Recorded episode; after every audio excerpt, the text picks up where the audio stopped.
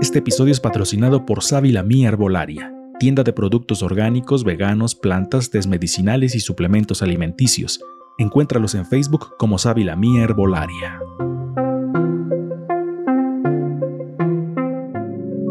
Ruido Producciones presenta. Ruido Producciones presenta.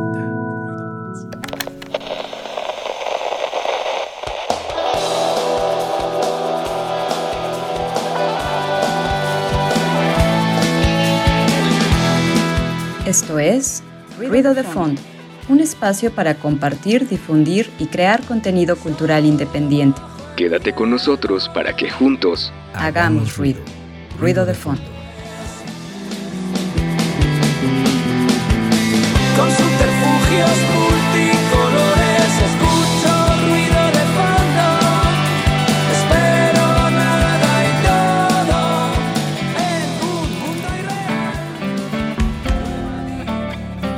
Saludos a todos los ruido escuchas y también, ¿cómo será que les digamos a los que nos están viendo? Vídeo, ruido, video escuchas, ¿no? Ruido video televidentes, bueno, algo así. Saludos a todos los que están conectados con nosotros, ya sea a través de la radio de Radio WAM 96.9 de FM, ya sea a través de nuestra transmisión en video en Facebook o ya sea en formato de podcast en diferido ahí en Spotify. Gracias por estar una vez más con nosotros. Otra semana más, un martes más, aquí compartiendo ruido de fondo, un eh, espacio de difusión cultural independiente. Saludos también a Darío Montiel allá en los controles de Radio WAM y saludamos también a los que ya están por aquí presentes, listos para hacer el ruido de cada semana y comenzamos como siempre lo hacemos. Eh, bueno, ahora también Angie, quién sabe dónde anda, entonces empezamos con reseñas.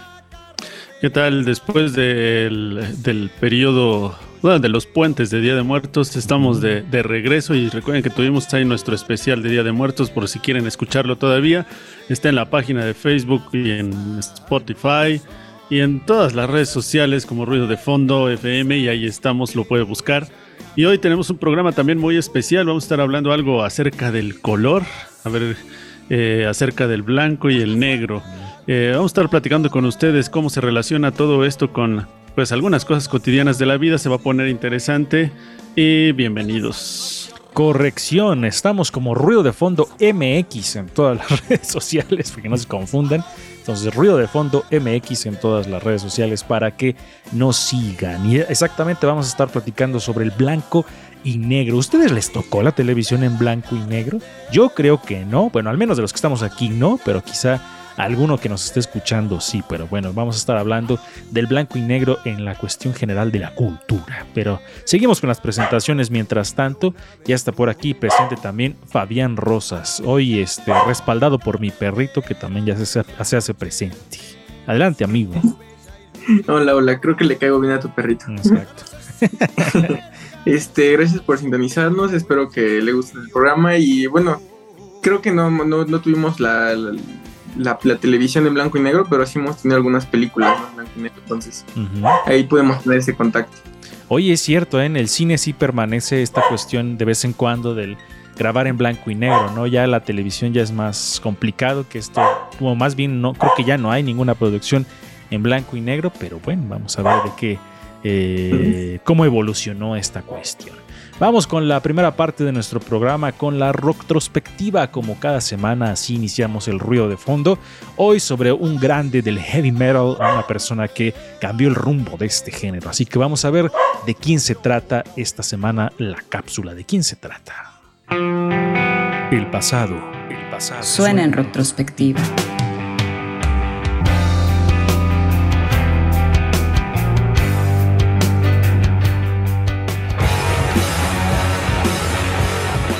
Un hombre cuya enigmática voz ha trascendido el tiempo. Su legado transformó todo un género de la música. La evolución del heavy metal no sería lo mismo sin su presencia. El príncipe de las tinieblas, Ozzy Osbourne.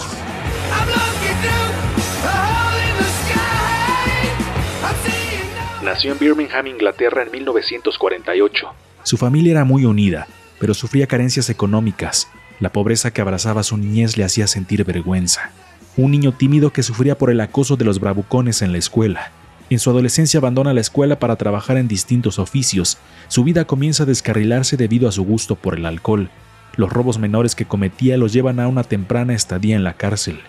A los 14 descubre su pasión por la música tras escuchar a los Beatles. Su padre le compra su primer micrófono y una bocina.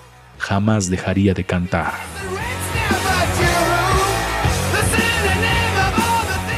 A inicios de los 70, después de pegar carteles en las calles con la leyenda Busco Banda y Tengo Equipo, conoce a Geezer Butler, con quien participa en diferentes agrupaciones de rock. Pero es cuando se integran con Tommy Iommi y Bill Ward que se conforma una banda que cambiaría la historia de la música. Ensayaban en un edificio frente a un cine. Ellos se preguntaban el porqué de la fascinación de la gente por pagar para ver películas de terror. Entonces comienzan a hacer canciones con una temática y sonoridad oscura y perturbadora de las tinieblas estaban haciendo Black Sabbath.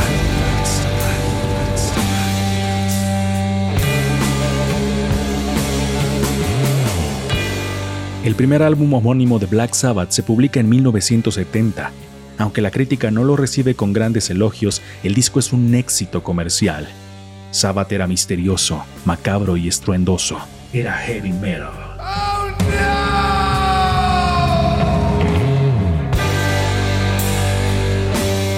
Seis meses después de su primer disco, publican su siguiente álbum que consigue millones de ventas. Paranoid.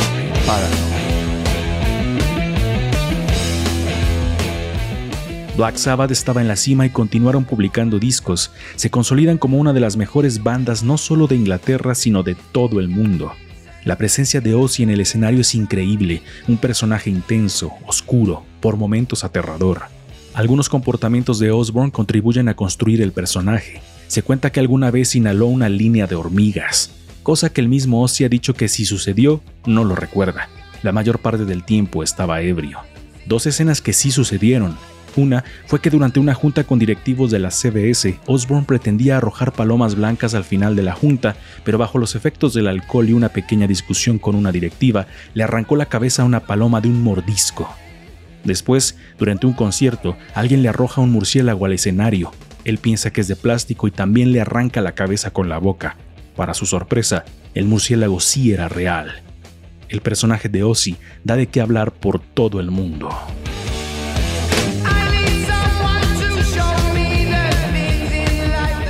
Para finales de los 70, Ozzy sufre uno de los periodos más oscuros en su vida. Su adicción al alcohol le cobra facturas cada vez más elevadas. Por otra parte, su padre a quien amaba muere. También se divorcia de su primera esposa Thelma Malfer, con quien tenía dos hijos. Además, es expulsado de Black Sabbath por su insostenible situación con el alcohol y las drogas. Ozzy entra en profunda depresión y pasa meses encerrado en un cuarto de hotel bebiendo, drogándose y comiendo pizza día tras día.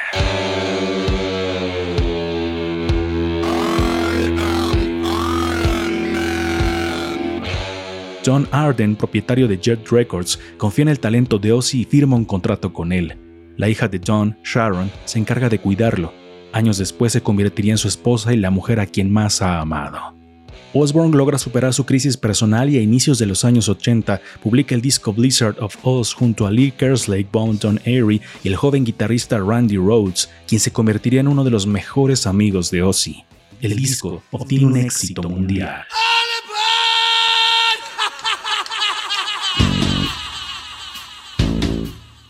La tragedia vuelve a tomar de la mano a Ozzy cuando en un accidente de avión su amigo y guitarrista Randy Rhodes muere.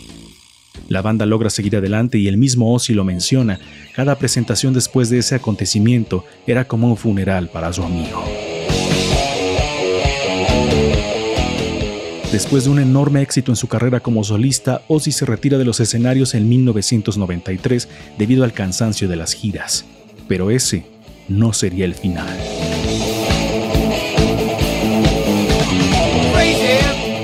Ozzy regresa a los escenarios, sigue publicando discos e incluso crea su propio festival musical, el Ozfest.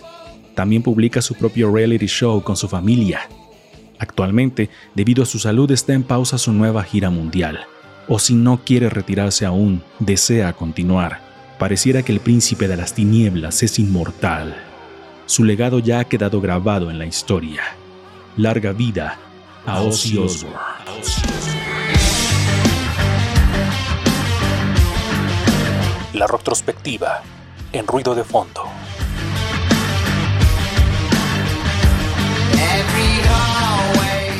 Ahí estábamos escuchando la cápsula de esta semana con el príncipe de las tinieblas, el señor Ozzy Osbourne, que pues hasta su propio festival se hizo el Ozfest, que ya está creo que a punto de regresar, por ahí estuve leyendo algunas noticias, eh, entonces este, todavía sigue dando de qué hablar Resendis, el señor príncipe de las tinieblas, Ozzy Osbourne. Nosotros tenemos al príncipe de la canción, pero existe el príncipe de las tinieblas de la música, Ozzy Osbourne. Y como todo príncipe de las tinieblas todavía vive y anda ahí bien puesto.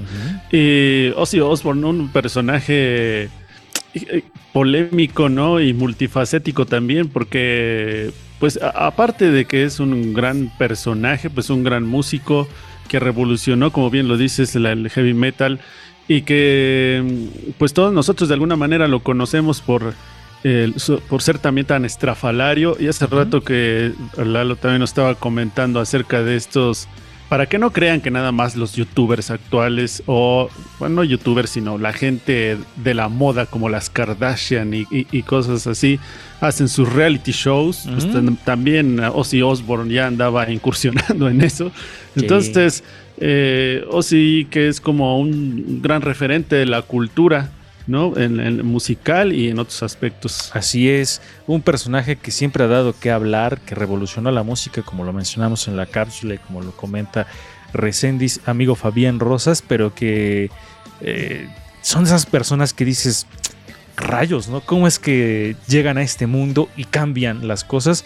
Y siendo que empezó pues de la nada, prácticamente siendo un niño completamente pobre, amigo Fabián. Sí, completamente. Creo que muchos de esos artistas no vienen de ahí. Justo estaba viendo un documental de Nina Simón que también es como un inicio así muy de la nada, ¿no? Sí, sí. Y La, bueno, termina siendo una persona muy interesante, ¿no? Y muy loca, creo. O que por ahí copiara, creo que un poco la fórmula este, Gene Simmons de Kiss, que también tuvo su reality show con su familia. Ese no me acuerdo cómo se llamaba. El de Ozzy Osbourne, pues ya lo comentábamos, los Osbourne con toda su familia. Y Gene Simmons también tuvo. Y después también un poco Hulk Hogan, este luchador que tenía también su programa en VH1 donde salían las aventuras de su familia. Entonces es una fórmula que les gusta mucho a los gringos hacer. Pero bueno, vamos con lo que sigue aquí en nuestro programa, que es la sección de cine con Fabián Rosas, que nos trae a propósito del tema propuestas bicolor en cuestiones de imagen. Así que vamos a la cortinilla y regresamos. Ruido Cámara. Acción.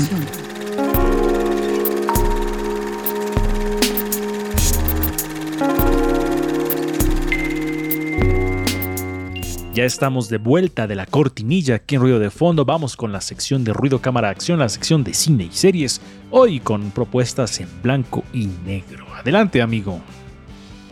Sí, para que no digan que el blanco y negro aburre, porque muchas veces como que se dice que es aburrido. Sí, tenemos esta idea como, lo relacionamos como con cosas viejas, ¿no? Entonces, por eso se cree como que aburre. Pero a ver, platícanos sobre estas propuestas que nos traes. Sí, las dos películas son películas que fueron muy premiadas en los años que salieron. La primera se llama Ida o Aida. Este, es dirigida por Paul Pavlovsky, que ya hablamos de él en Cold War, es el mismo director de esta película. Oh. Este, es una película igual de posguerra, ¿no? Esta trata sobre Ana, una chica que está a punto de, ser este, una monja, ¿no? Pero antes de tomar sus votos, este, la localiza una familiar suya y le invita a contarle su historia, ¿no? Que descubran cuál es su historia, ¿no? Tiene que ir a su pueblo donde supuestamente nació. Ahí descubre que es judía y que aparte de todos sus papás fueron asesinados en el holocausto, ¿no? Entonces empieza a descubrir su, su origen, ¿no? Y entonces se empieza a decidir si quiere dedicarse a eso, ¿no? A lo, está a punto de tomar sus votos. Eh, es una película en blanco y negro, como, como vieron, y creo que su fotografía es hermosa, ¿no? Igual que Cold War, creo que mantiene, es el mismo director de fotografía, entonces su estética es como muy única.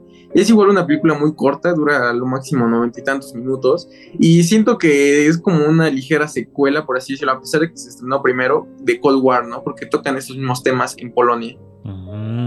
Que cuando vi el tráiler, amigo, sí dije, esta película sí es muy mamona. es como de ese cine así que sí es. O sea, es como muy exquisito, muy rebuscado. No en el sentido de, la historia que sea muy inentendible, sino como con estas tomas muy de pronto lentas, hasta medio contemplativas, y luego el director que tiene un nombre así como medio ruso, o sea, como, como es películas que sí tienes que ser como muy fan del cine para que te llamen la atención pero te digo, no, no por una cuestión eh, sobrevalorada, ¿no? Al contrario, a lo mejor son de esas películas que deberían ser más vistas, pero que pues no están tan al alcance de todos porque obviamente los reflectores siempre siguen a los blockbusters de, Hollywood y estas películas hasta cierto punto medio poéticas, ¿no? En cuanto a la cuestión gráfica, que, es una fotografía muy cuidada, el, el, arte en ese sentido se cuida de manera diferente, Resendis, sino que eh, sí son de esas películas que debe ser, siento yo, más fan del cine para poder apreciarlas. Pues sí, la gama cromática en el cine, o sea, el aspecto visual siempre va a ser importante porque, eh, como dicen, ¿no? es, hasta poética la imagen bueno, depende de las películas. Hay muchas películas que se han hecho en blanco y negro, más las que de por sí se hacían en blanco y negro. Y recurrir a esto como, también siento que recurrir a esto como un recurso eh, debe ser como bien trabajado para que para que realmente le den la significación o el simbolismo que, que, implica el blanco y negro. Y me parece hasta arriesgado a veces, ¿no? Entonces, creo que directores como los que trae Fabi me hace interesante porque además del trabajar un tema eh, de esa naturaleza, eh, pues uno podría creer que dices, bueno, pues sí entra, ¿no? Lo, de lo blanco y negro, como a la lista de Schindler, ¿no? Que también está así, pero no es lo mismo. O sea, el, el arte fotográfico eh, que finalmente forma parte indispensable del cine, de la cinematografía, eh, sí merece una mención especial. Que, aquí yo te pregunto, Fabián, y esto ya lo habíamos discutido un poco en, otro, en otros programas, donde justamente surgió la idea de platicar un poco sobre el blanco y negro. O sea, esta película, eh, eh, ¿crees que haya sido una decisión estética del director decir, a ver, la voy a hacer en blanco y negro? Porque estéticamente tiene un impacto que se conjuga con la historia. O hubiera funcionado igual en color. ¿Tú cómo ves, amigo?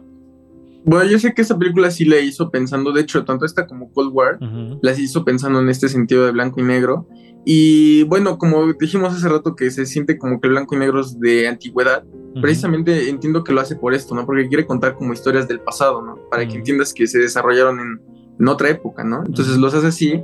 Y sí, si tú ves la película, la verdad es que se siente que está muy pensada para el blanco y negro, ¿no? O sea, se nota que eligieron verdaderamente, o sea, unos, o sea, eh, colores que en blanco y negro se vieran muy estéticos, ¿no?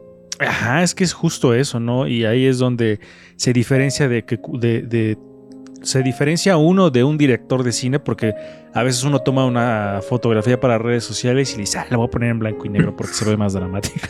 Pero ya un, este, un director de cine, o sea, obviamente su, su, su mirada y su pensar estético va más allá, ¿no? O sea, no solo en pensar como que el blanco y negro me va a dar un cierto efecto, sino como que hay colores que cambiados al blanco y negro te van a dar todavía un, aspecto mucho más estético o van a mandar un mensaje que tú quieres mandar específicamente. Entonces eso se me hace muy chido porque ahí es donde donde, donde se, rebasa esta línea como del aficionado, ¿no? Como de, ah, toma una foto en blanco y negro porque se ve más chida o así, pero el director lo piensa de, otra manera, ¿no? Y es donde entra el arte Resendis, ¿no? Como de la capacidad que tiene la gente para ver el arte en las cosas.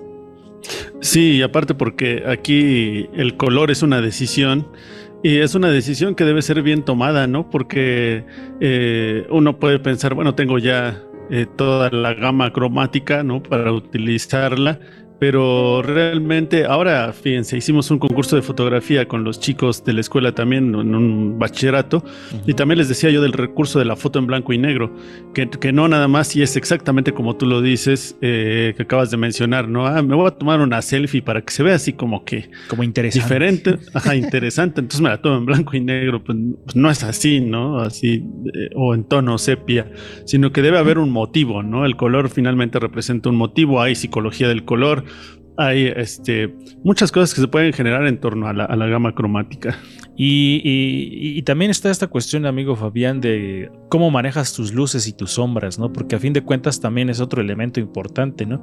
De, o sea, pensar qué color estéticamente se va a ver, que parece paradójico, ¿no? Qué color se va a ver interesante en blanco y negro y aparte el uso de tus sombras, ¿no? De tus contrastes, de toda esta cuestión, eh, ya de cuestiones más técnicas, cómo va a acabar viéndose en la pantalla, amigo. Sí, la verdad es que, o sea, sí se requiere mucha técnica para esto, ¿no? como tú dices, poner las luces en ciertos lugares, no te va a hacer ciertas sombras. Y también inclusive hay veces en las que el, la, bueno, el, tipo de foco cambia, o sea, el tipo de foco también cambia la imagen que quieres dar, ¿no? Y a veces inclusive el color, ¿no? Puede ser más cálido, puede ser más frío, y eso se va a ver en la película, bueno, en el cuadro final. Porque hagamos un ejercicio rapidísimo antes de pasar a la siguiente película, amigo. Yo aquí tengo una luz que ustedes no ven, pero por ejemplo, si la pongo más para acá, da una iluminación completamente distinta que si la pongo para acá. Se va suavizando la luz, ¿no? Entonces todo eso como director tienes que irlo viendo, a que si la pongo directa me quema mi... O sea, se dice quemar cuando se vuelve muy blanco para que me entiendan.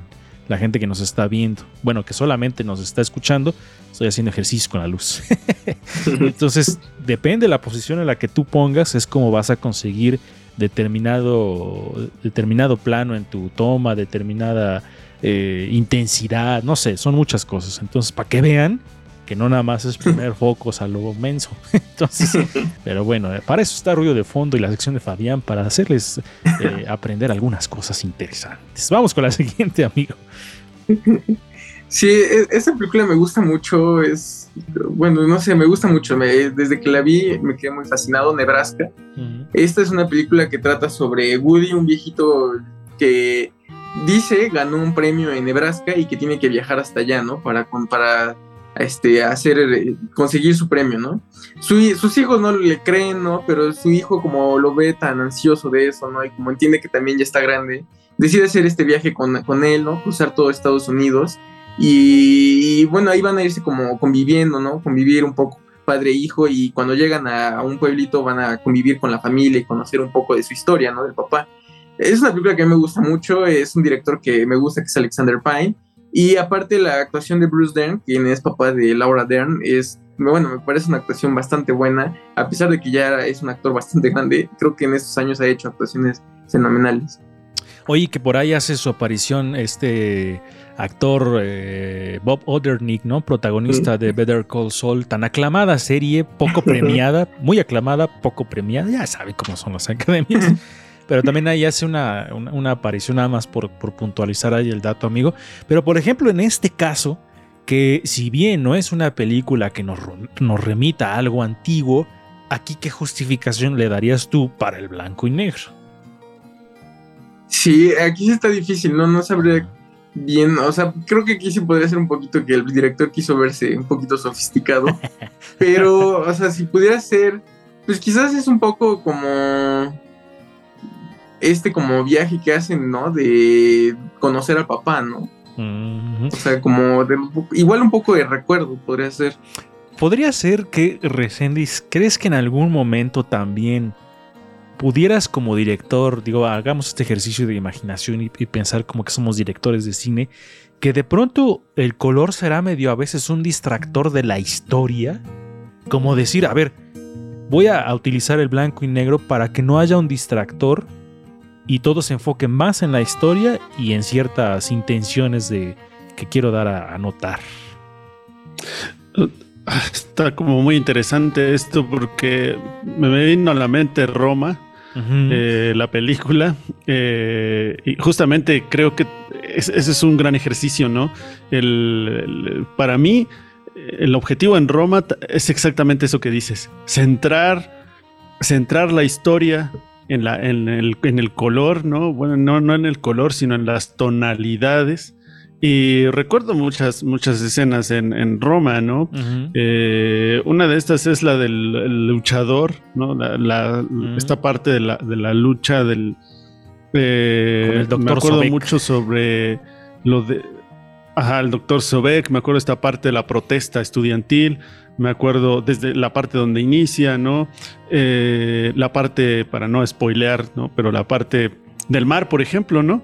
Eh, y, justo es eso, o sea, si te concentras en la historia y no estás concentrado en el color eh, y no te hace falta. Y lo, increíble de los directores en general, ¿no? Y de la fotografía es cómo es que, y ahora hace rato ustedes decían algo y, se equivocaron, ustedes decían que nadie de, de los que está aquí había visto televisión en blanco y negro. Yo sí, sí me tocó ver televisión en blanco y negro. De hecho, no teníamos televisión a colores. Ah, no, bueno, pero ya existía la televisión a color, nada más que el aparato era en blanco y negro. Pero nosotros, o sea, yo vi, yo veía televisión en blanco y negro. Entonces, eh, verla de esta manera es más, eh, fíjense, eh, era curioso porque me tocó ver el avispón verde o Batman en blanco y negro, ¿no? O sea, y la veía así en blanco y negro, porque no teníamos televisión a color y, tal parece que... Ah, es que no sé, no sé, es, difícil responder esa pregunta de si, tiene, si tiene que ver o no con la historia o como distractor. A mí se me hace interesante, pero no, no podría justificar eso. O sea, está, está interesante, pues. ¿Qué, ¿Tú qué opinas, amigo Fabián Rosas? O sea, yo sí creo que cuando se hace una película en blanco y negro debe tener un propósito, ¿no? Y está padre esto, la verdad es que sí, no, no, lo había reflexionado mucho, que el color sí muchas veces es un distractor, ¿no? A veces cuando haces un buen color, por ejemplo, pienso en las películas de Wes Anderson, ¿no? Que tienen mucho color, pero inclusive esas si las pones en blanco y negro, yo creo que se han de ver muy bien porque están como muy bien nivelado el color, ¿no? Fíjate, quizás si le quitas ese color, te enfocas más en otro tipo de cosas, ¿no? Fíjate, ese es el, ejercicio que quería hacer con, ustedes y con la gente que nos está escuchando y viendo en estos minutos, un par de minutos que nos quedan de la sección. ¿Qué películas que ustedes conocen a color creen que podrían cambiar o, si se verían bien o no en blanco y negro? Por ejemplo, me acabo de acordar de esta película con Mickey Rourke eh, del peleador. Creo que esa película tendría todavía un impacto más. Sí, se llama El Peleador, va, esa película. El luchador. Digo, el luchador. Luchador. O sea, sí tendría un impacto todavía más en blanco y negro, porque la historia también es como muy, muy sentida, ya, ya la platicaste aquí. Entonces, en blanco y negro sería otra cuestión muy distinta, ¿no? Sabes, ahora yo pensé en dos. Eh, me vinieron a la mente así de rápido. Eh, una es la de Birdman. Me gustaría verla en blanco y negro. Y también, por ejemplo, ya hablando de otra película un poco igual comercial, pero este. Ah, esta de Jazz se me fue, eh, ya la tenía y se me fue el nombre. Esta Whiplash. hicieron de Whiplash. Whiplash me, me, gustaría verla. O sea, creo que tiene los recursos para quedarse en blanco y negro porque pues, finalmente aparece el soundtrack de la, de la película, ¿no? Podría ser, sí, podría ser. Amigo Fabián, ¿tú cuál, qué, qué película de color te gustaría ver en blanco y negro? Bueno, justo estaba pensando del mismo director de Whiplash, es La La Land. Creo que también si la ponen en blanco y negro quedaría muy bien. Oye, y tengo mis dudas con La La Land. Yo no he visto La La Land, pero Ajá, bueno, adelante, amigo. ¿Qué otra ibas a decir? No, bueno, iba a decir que quizás la de luchador, no sé por qué, pero es que siento que ese en color da mucho la pinta de como un documental, ¿no? Muchas veces como que se siente esa película que sigue mucho el personaje. Entonces no sé si en blanco y negro quedaría tan bien puede ser también. O, por ejemplo, también pensar algo para niños en blanco y negro. También sería un interesante ejercicio, ¿no? Por parte del director de cómo vas a atrapar, porque muchos los niños están acostumbrados mucho al color, a las, a las escenas muy Franken, Frankenweenie de Tim Burton. Pero ve, hay pocas y es Tim Burton, o sea, no es cualquiera director que se avienta a hacer una película así, ¿no?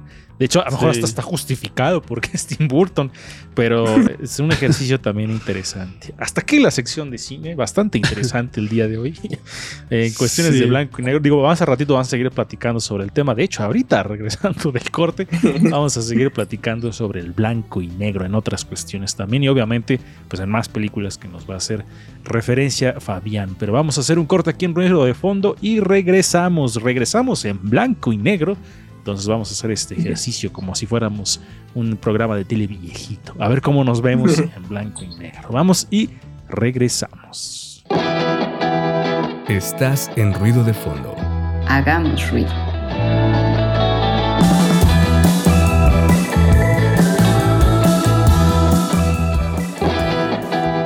Estás en ruido de fondo. Hagamos ruido.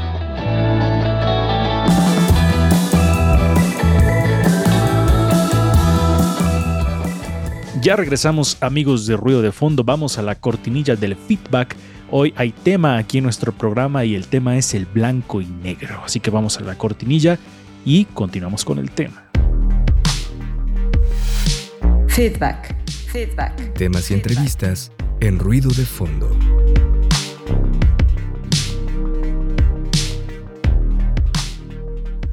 Y ya regresamos en blanco y negro. Ahí nos están viendo ustedes solamente monocromáticamente.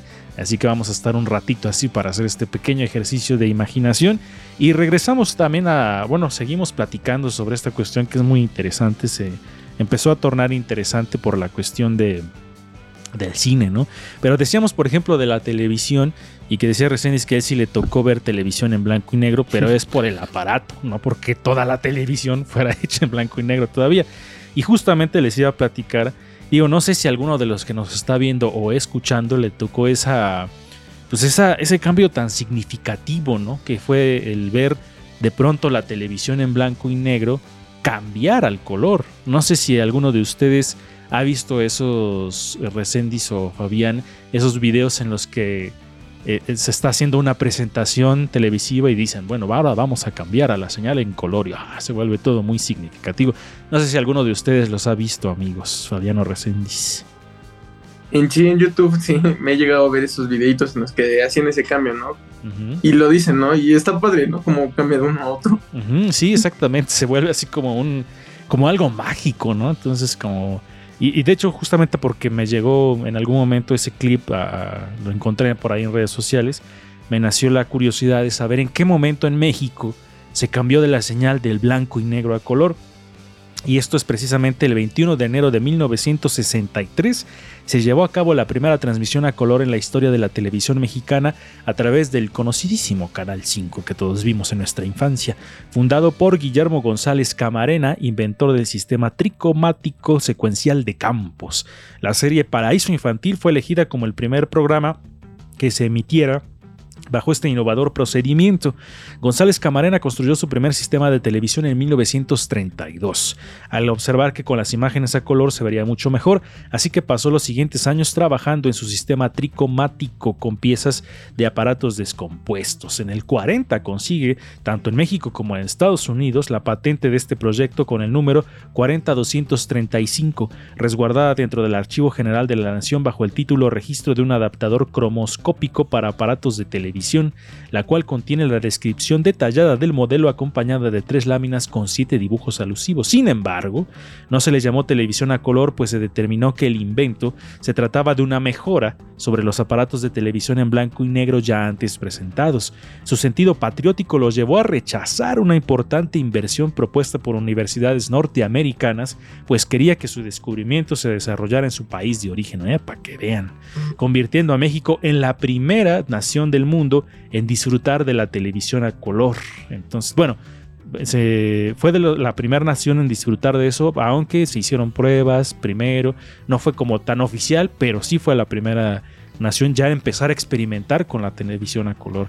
Entonces es importante este logro de González Camarena, que cuántas veces no nos lo hicieron aprendérnoslo en la primaria, tanto es que a veces hasta se nos olvida la importancia, ¿no? Pero creo que fue uno de los inventos más significativos que ha dado nuestro país, ¿no? Y les digo, son interesantísimos los videos donde se hace esta, esta cuestión como mágica, ¿no? De, bueno, estamos en la señal de blanco y negro y vamos a hacer el cambio a color y mm, cambia todo. ¡ay! O sea, son esas cosas que, digo, yo me sorprendo muy fácil y, me jacto de, tener esa capacidad todavía de sorprenderme con todo. Ah, yo cuando veía estos videos decía, es que eso debió haber sido mágico en ese momento, ¿no? Y, de hecho también otra cosa que me, que me llamó mucho la atención de Camarena es que la televisión a color se empezó a hacer para también la televisión educativa y ahí nació la telesecundaria. Entonces, como para llamar un poquito más la atención de los estudiantes y todo esto, se empezó a hacer la televisión a color dirigida con la televisión de educación. Entonces, es algo importantísimo, Resendiz. Sí, eh, ya viéndolo así, de esta manera tan informativa y reflexiva, pues, sí, definitivamente el color tiene mucho que ver en nuestra cotidianidad. Incluso, como decías, yo me acuerdo cuando veíamos algunos programas, bueno, yo veía algunos programas cuando era niño, y después el verlo a color era, como dices, algo mágico Y, también hablas de algo que es muy importante, que es la sorpresa o el asombrarte de este tipo de cosas. Es como cuando, ah, digo, a nosotros nos tocó ver la evolución del cassette al compact disc y a el MP3 y todo este proceso. Y la verdad es que era, eh, es, asombroso el cómo va avanzando la tecnología. Ahora, regresar al blanco y negro y es ahí donde está mi duda para Fabián Lalo Mendoza. ¿Será como algo nostálgico también como en la música? Así como dicen, pues ahora ya vamos a, en lugar de traer aquí la música en Spotify, vamos a irnos retros y vamos a volver a, hacer el cassette. En, cuestión de blanco y negro, no solamente es una cuestión nostálgica, ¿no? Ustedes cómo ven, o sea, es como vamos a producir otra vez en blanco y negro, como que no es, no es muy común, ¿no? Que antes de que nos responda Fabián en ese sentido, me gusta mucho hacer este ejercicio. Porque me gusta. Es que a mí, les digo, me sorprende mucho esto, pero por ejemplo, vean. Aquí tenemos una radio viejita. Entonces acá está la radio. Y luego siguió el cassette, que aquí tenemos un cassette. Entonces por mis manos está pasando muchísima historia. Y luego tenemos el disco. ¿Ven? Y luego tenemos ya el MP3. y aquí tenemos. O sea, es que no sé, a mí se me hace como increíble que o tengas en tus manos una evolución tecnológica impresionante, ¿no? Y que de, muchos años para acá se dio rapidísimo. Y ahora ya, pues están las plataformas digitales. Si usted nos está escuchando en Spotify, pues está haciendo parte de este ejercicio porque ahora nos está escuchando ahí. Pero bueno, respondiendo a la pregunta también de, de Resendiz, yo creo que sí es un poco nostálgico, ¿no? Siempre, siempre la nostalgia vende. Entonces, el volver a este tipo de cuestiones como los cassettes, como la radio, y eh, los viniles también, ¿no? Los discos de vinil también siempre es una cuestión pensada hasta para vender, Fabián Rosas. Sí, sí es nostálgico completamente, ¿no? Bueno, en, el arte creo que es como muy notorio, ¿no? Se usa el blanco y negro como para retomar eso que se hacía antes, ¿no? Y también, este, bueno, en mínimo en el cine, ¿no? Muchas veces cuando se pone una película en blanco y negro, se dice que es como muy de cine de arte, ¿no? Entonces como que casi casi elevan la... Puede ser una película muy mala, pero la elevan, ¿no? Porque está en blanco y negro, ¿no? Que, fíjate, tienes, hay un poco de, de, eh, digamos, de verdad en lo que dices porque, o sea, no porque le estés diciendo algo mentira, sino en el sentido de que no hay películas que sean así como medio chafitas que se avienten a hacerlas en blanco y negro. O sea, sí está muy asociado el blanco y negro al cine de arte. O sea, nunca te vas a, topar una película de Adam Sandler en blanco y negro o algo así, ¿no? O de esos blockbusters como Jurassic Park o cuestiones así. Jamás van a utilizar el blanco y negro porque el blanco y negro de alguna manera sí está asociado recién como la, es, cine más chido, entonces sí puede utilizar el blanco y negro. Eh, eh, me acordé de, ahora que mencionan esto, de la película del artista, que era, aparte la hicieron muda, ¿no? Eh, y muda y en blanco y negro. Entonces fue un gran experimento, la verdad se me hizo algo muy interesante por parte del director el decir, bueno, ahora los, me voy a chutar dos horas, ¿no? Sentados, los voy a tener ahí sentados sin escuchar nada. una película completamente muda y además en blanco y negro, o sea, sí, sí, hasta lo veo como riesgoso, ¿no? Y en este sentido, el, blanco y negro, eh, y ahí es donde, bueno, ahora voy con mi, con mi comentario de qué, significación tiene esto, por ejemplo, para nosotros, ¿no? En la cotidianidad, el, desde el aspecto psicológico, que que el color negro junto con el blanco y el gris son de los tres tonos considerados como los neutros y esto es porque estos se pueden combinar con cualquier color de la gama tonal.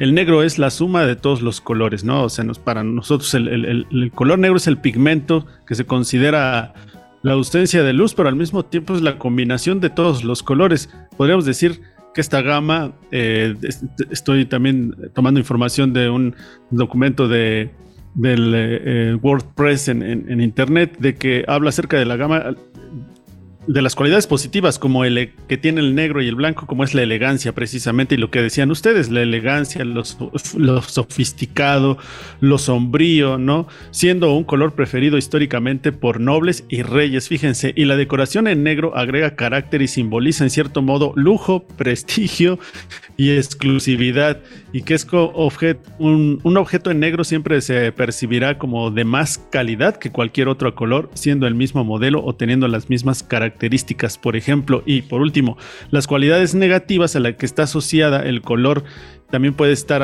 eh, asociado a la muerte, al dolor, a la tristeza, al duelo, a la soledad. y bueno, pues ahí está, ¿no? Este tipo de, lo que estaban diciendo, que pues, finalmente sí se relaciona con el arte, ¿no? Porque está íntimamente ligado a la, a la, a la sobriedad, pero también a la elegancia. Por, eso parte de los colores característicos de ruido de fondo es el negro. Entonces, porque nos hace ver más elegantes y más delgados. Yo por eso utilizo negro, porque me hace ver más delgado. Yo no me ando con justificaciones, no, el negro es porque es más poético, como Johnny Cash, ¿no? Que yo visto de negro porque voy a ir a mi funeral, me he visto así para ir a mi propio funeral. Yo pongo negro porque me hace ver más delgado y se acabó. Pero bueno, también me surgió, Fabián, la, reflexión de que también creo que el blanco y negro, y, no solamente en el cine, ¿no? Sino en, eh, en cualquier otra cosa, de pronto es hasta como una resistencia, ¿no? En un mundo lleno de colores, que las pantallas de nuestros celulares son de AMOLED o las pantallas este, de ultra alta definición con millones de colores, de pronto el blanco y negro es resistencia, ¿no? Como decir, en un mundo tan saturado, regresamos al blanco y negro. Lo mismo pasa un poco con el sonido, que el, surgimiento de los podcasts, que a mí me gusta, que es un formato que me gusta mucho, era como esta también resistencia al estamos sobresaturados de video, regresemos al audio.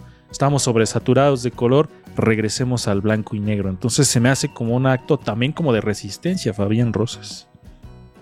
Como en el artista pasa, ¿no? El protagonista del artista, si no mal recuerdo, él ya no quiere, él no quiere hacer películas sonoras. Él quiere quedarse en el, en el cine mudo, ¿no? Y entonces esto es lo que le genera ese conflicto de que ya no tiene trabajo, ya no tiene popularidad. Y eso pasó, ¿no? O sea, por ejemplo, creo que se hizo lo que el viento se llevó, que fue a color, ¿no? Y fue como la gran megaproducción a color. Pero después de eso todavía hubo muchas a blanco y negro, ¿no? Porque como que no querían todavía entrarle al color de lleno, ¿no? Y ya hoy en día, hoy en día sí es muy, ahora es al revés, ¿no? Es muy raro la película que es en blanco y negro, que sí hay, pero ya no es como muy común. Y, tengo que decir, hace rato dijiste que no muchas producciones populares lo hacen, pero sí hay algunas, por ejemplo, la Liga de la Justicia de Zack Snyder, por quererse ver más sofisticada, sacó un corte en blanco y negro. También Mad Max Mad Max, por quererse ver más sofisticado, sacó un corte en blanco y negro. Hay muchas películas que últimamente hacen eso, bueno, se quieren dar el lujo. Pero Mad y Algunas no están bien pensadas. Pero Mad Max tiene una estética visual que sí se presta para el blanco y negro. O sea, la verdad. O sea, no, no, no, podemos decir otra cosa. Digo, la Liga de la Justicia, ¿no? O sea, ahí sí es como una cuestión de para vernos más intelectuales. Pero Mad Max, digo, yo siempre he dicho que Mad Max es mi película de acción favorita sobre todas, porque tiene una estética visual muy, muy particular y muy impresionante. Aparte de que también es una historia de ciencia ficción bastante interesante, pero visualmente es muy atractiva, entonces yo le invito a la gente que la vea. Pero sí, en, blanco y negro también debe ser impresionante, porque tiene unos contrastes en las luces muy interesantes, ¿no? Entonces, eso pasado al blanco y negro se debe ver muy genial. Que no lo he visto, fíjate, ahorita que me dices, pues a lo mejor ya estoy quedando mal con mi fanatismo a esa película. No he visto esos cortes en, blanco y negro, entonces los voy a buscar. Pero y hay muchas películas así populares que han hecho ese tipo de cortes, entonces, o sea, quizás esté chistoso poderlos ver, pero sí siento que hay muchas que literal se siente que nada más le bajaron el color, pero no están pensados para blanco y negro. que eh, justamente eh, también les iba a comentar, este, que hay, es como una cuestión a la inversa de lo que estamos platicando. Que por ejemplo, se utiliza el blanco y negro como esta cuestión como de añoranza, como de nostalgia, ¿no? Pero hay una, y se ha dado mucho ahorita en las redes sociales y seguramente los que nos están viendo y escuchando se han topado en algún momento, estas fotografías que estaban a blanco y negro y los expertos en Photoshop y restauración las pasan a color. Como que ahí es una cuestión diferente, ¿no? Porque dices, a ver, me topo una fotografía y, por ejemplo, me ha, me ha, topado el caso de fotografías de la Revolución Mexicana, ¿no? Como de Pancho Villa, de Emiliano Zapata, de los trenes, de Porfirio Díaz, y como que sientes esa necesidad de saber cómo era el color en esos momentos, ¿no? Y ahí pasa lo contrario, como de a ver si está chido en blanco y negro, pero cómo se vería color. Entonces llegan los expertos en Photoshop y en edición y hacen este cambio y dicen, ah, mira, así se veía. Entonces también pasa como lo contrario, recién dice en ese sentido. Y como decían, alguna vez me dijo alguna persona, y yo también lo imaginaba así cuando era niño, que pensaba que antes la vida era en blanco y negro, o sea que no había colores. Y ahora que dices que también se utiliza como un poder, eh, recuerdo nuevamente, perdón, pues estábamos haciendo alusión a muchas películas, pero esa es la de Sin City, donde hablábamos del efecto distractor y por ejemplo ahí la sangre que va en blanco, ¿no? Va en la tonalidad blanca, que finalmente, y eso también se me hace muy interesante, ¿será que el, que el blanco y negro también es un ejercicio para fomentar la creatividad? Porque tú, tú estás viendo, ¿no? Estás viendo imágenes en blanco y negro, pero al mismo tiempo tu cerebro puede esforzarse para volverse policromático, ¿no? Es decir, a ver, estoy viendo en blanco y negro, pero al mismo tiempo sé o sea, tengo otra, otra parte que me está diciendo que también está color, ¿no? Entonces se vuelve como un ejercicio interesante esto, en, un, recurso interesante. Ahorita recién está haciendo el ejercicio de trabar su señal a propósito. No es que tenga un mal internet, sino está trabando su señal para que solo escuchen su voz.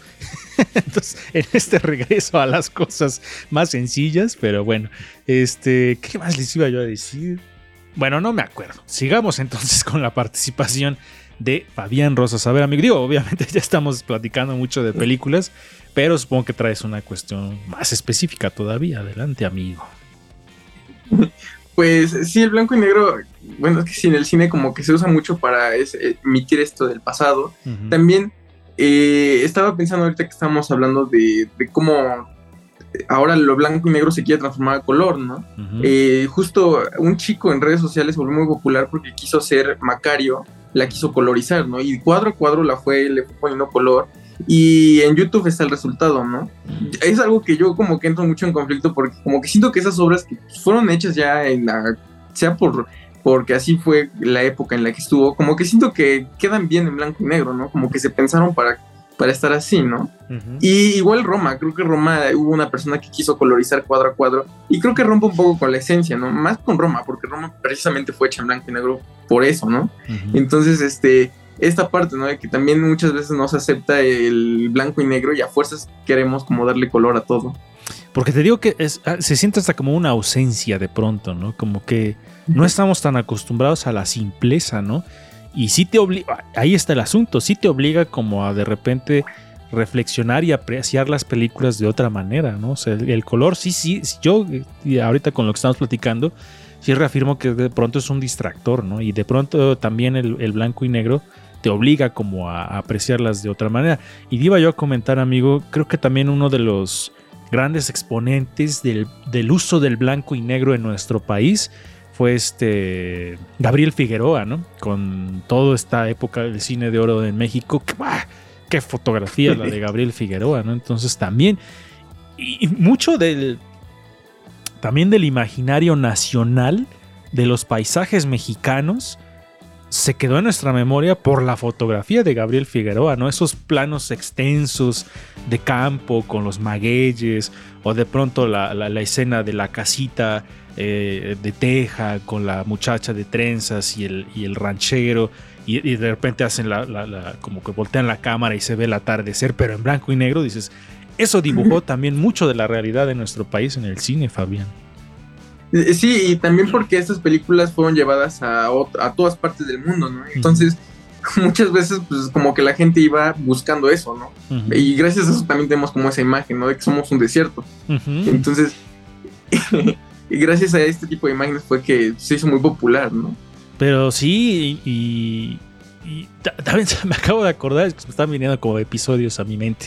Pero por ejemplo, no sé si es de dirigida por el Indio Fernández esta película de Viento Negro, donde también tenemos esos planos impresionantes del desierto, que fue grabada, no sé si en el desierto de Sonora, y estos planos donde se ve el desierto y la construcción del tren, que es como este contraste de la locomotora oscura y la arena del desierto blanca, es también impresionante ese tipo de, fotografía de esa película de viento negro.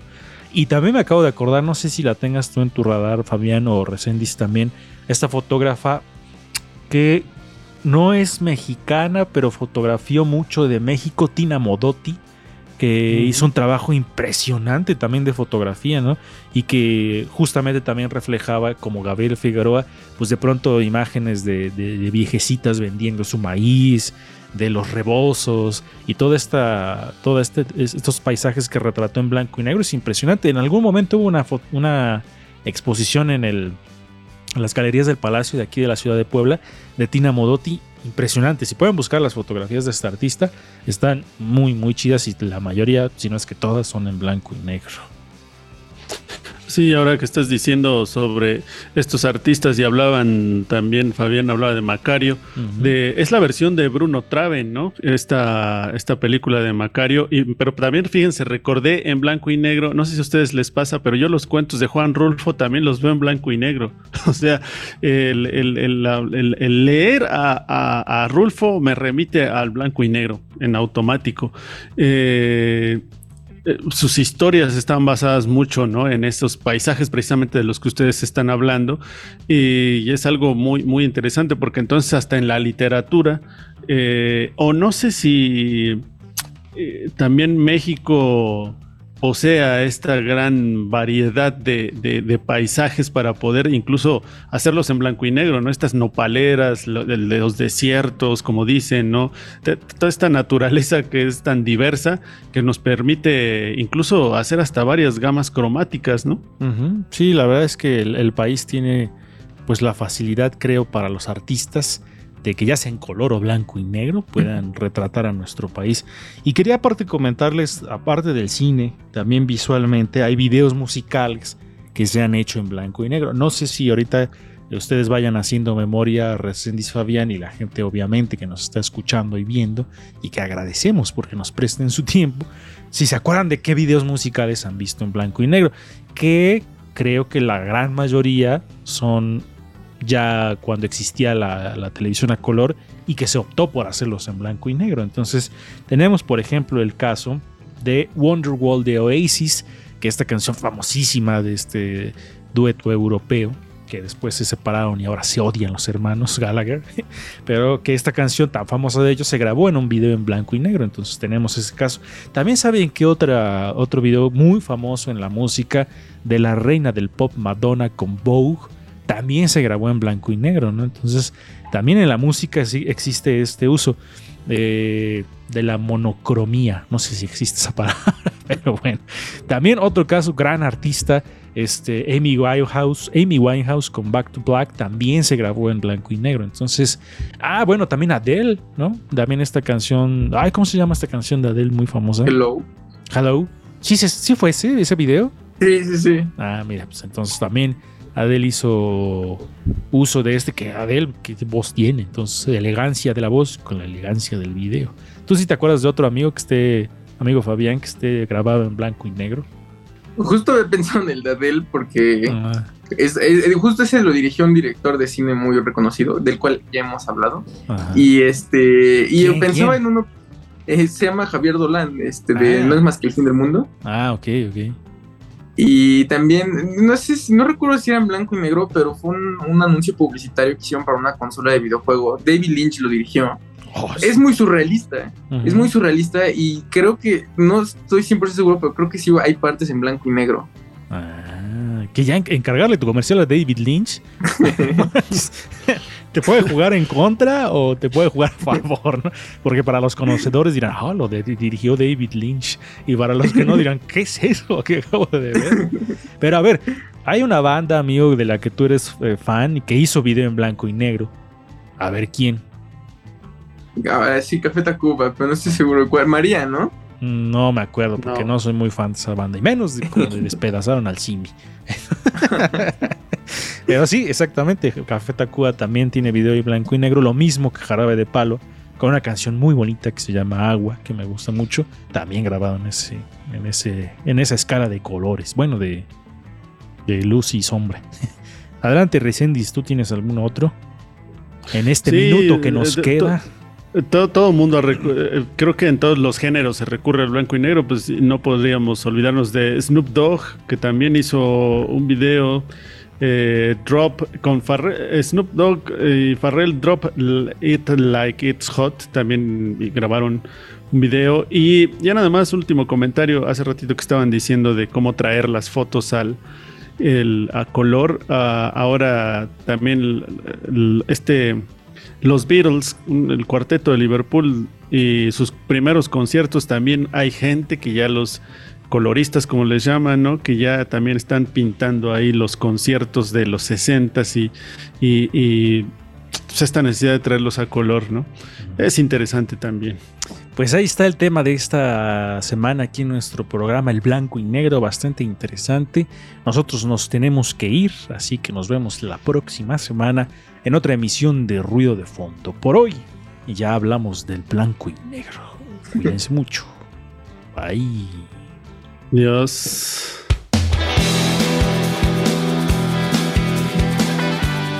Por hoy ya hicimos ruido, ya hicimos ruido, ya hicimos ruido. Escúchanos en la siguiente emisión de Ruido de Fondo. Síguenos en todas nuestras redes sociales. Nos encuentras en Facebook, Twitter, Instagram, YouTube y Spotify como Ruido de Fondo MX. Ruido de Fondo.